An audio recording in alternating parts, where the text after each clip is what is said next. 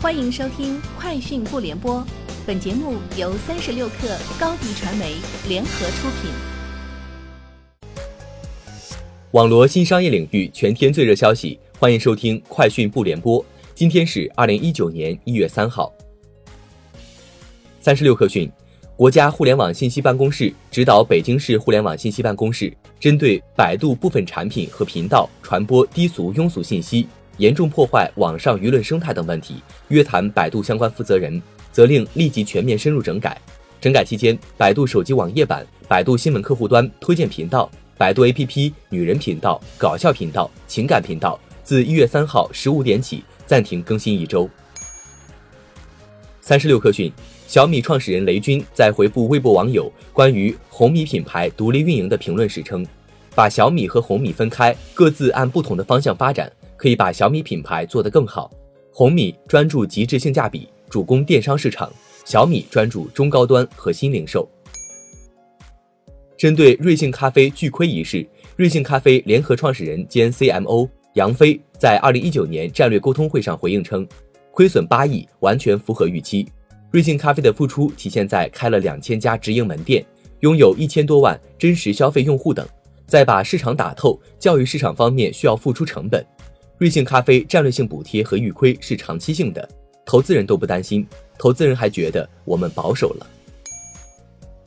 闲鱼运营总监时间宣布，正式上线闲鱼优品频道，将提供品牌自营及授权的官方闲置、品质二手、样品旧款等类型商品。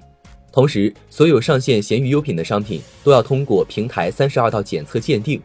所有商品的售后都享受七天无理由退换、三十天包换、一百八十天质保的服务。目前已有包括戴尔、TCL、ThinkPad 等在内的数十家品牌商与闲鱼达成了合作意向。